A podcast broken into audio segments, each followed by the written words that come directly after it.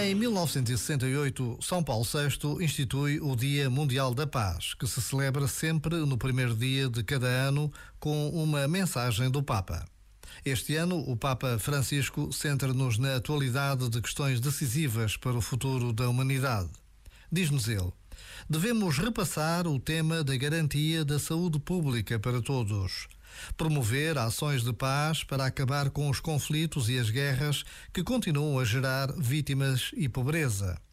Cuidar de forma concertada da nossa casa comum e implementar medidas claras e eficazes para fazer face às alterações climáticas combater o vírus das desigualdades e garantir o alimento e um trabalho digno para todos, apoiando quantos não têm sequer um salário mínimo e passam por grandes dificuldades.